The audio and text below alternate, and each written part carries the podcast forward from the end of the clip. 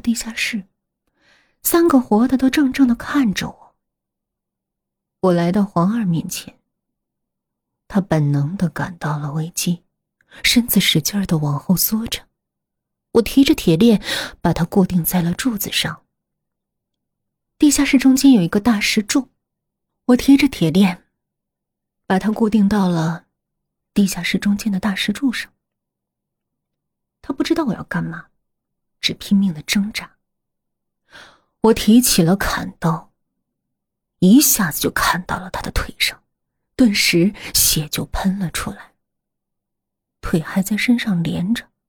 黄二不停的挣扎，我又连砍两刀，半个腿就掉了下来。我拿出事先准备好的绷带、药粉，给黄二包扎了伤口。伤口太大了，不停的渗血。撒了整瓶的云南白药，也不管用。黄二早已晕了过去。我给他包扎好，留了消炎药。我把那条新鲜的腿。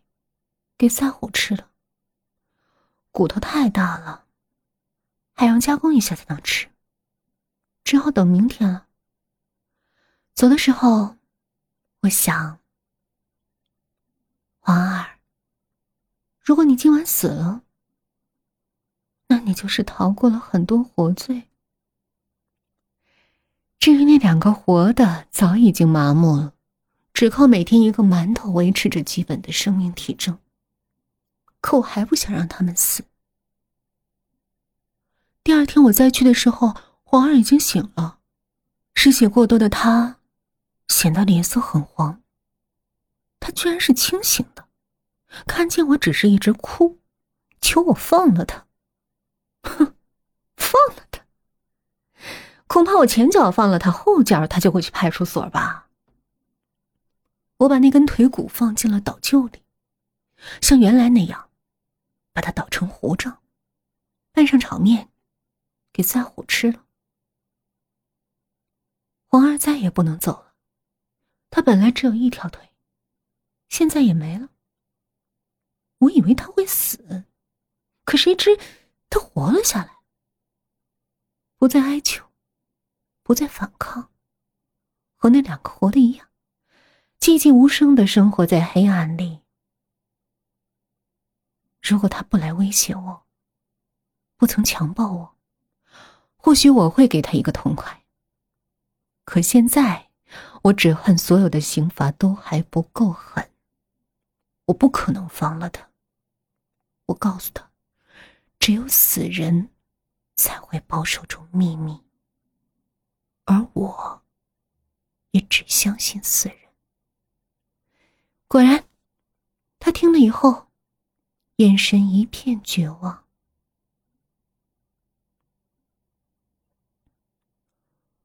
黄二还是死了。那是他被关起来的两个月后。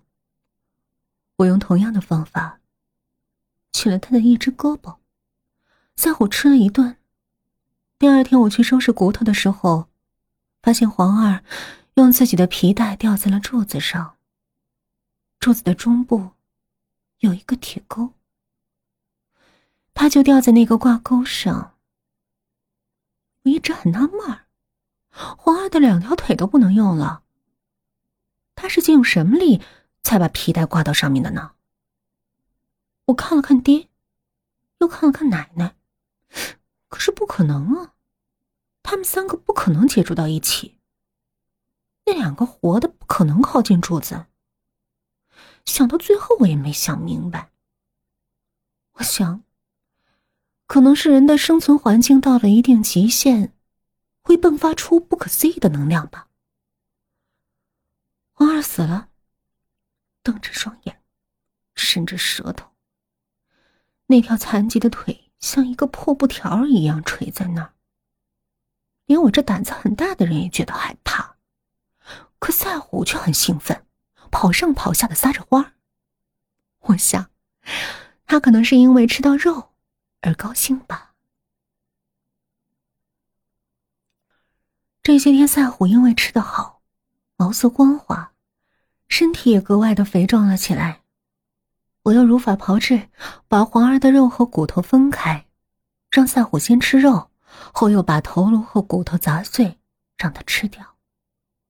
黄儿很瘦，不到一个礼拜，赛虎就吃完了。那天清晨，赛虎吃完了最后一碗骨髓拌炒面，黄儿也就完完全全从这个世界上消失了。仿佛从来没来过一样。这年，我已升高二了。春天的时候，院子里的樱桃花开得特别旺盛。到了夏天的时候，就结了满树的樱桃，红的像火，有的甚至发黑。地下室里的那两个还活着。我还是每天给他们一个馒头，一碗水。他们活着，只不过已经没有了人的气息了。我依然很孤单，没人和我玩。上学放学都是我一个人。尽管我成绩很好，可因为太孤僻，一直没有交到朋友。我上学、放学、做饭、吃饭、看电视、打电脑。是，我只有一个人。可我不害怕，因为有赛虎，他是我的保护神。樱桃熟了，红了，落了，我和赛虎都不吃。我拿给爹和奶奶，他们只往后退。是，他们怎么？那是我妈妈的血泪结成的果。我十七了，因为过早的接触男人，所以发育的很好。终于有人。又盯上了我，撞到了我的枪口上。其实，前面的两个人，一个是吓死的，一个是自杀的。我并没有亲自动手。这次则不然，因为他做的太过分了。这个人，大家都认识，他。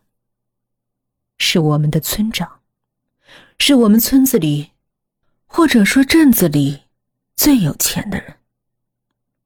他四十来岁，戴一副近视眼镜看起来一副文质彬彬的样子。那年的夏天很热，有一天他来找我。他看起来文质彬彬，其实一肚子的男盗女娼。他的到来。让我的心里七上八下。毕竟，人家的爹死在我的手里，说不心虚那是假的。他是中午过来的，说让我下午去一趟村委会，上面来了困难补助，我去填个表，他做主，给我一份。虽然生活还过得去，可以后用钱的地方还多的是。何况我若不去，不是把心虚就摆在脸上了吗？到了下午放学，已经是五点了。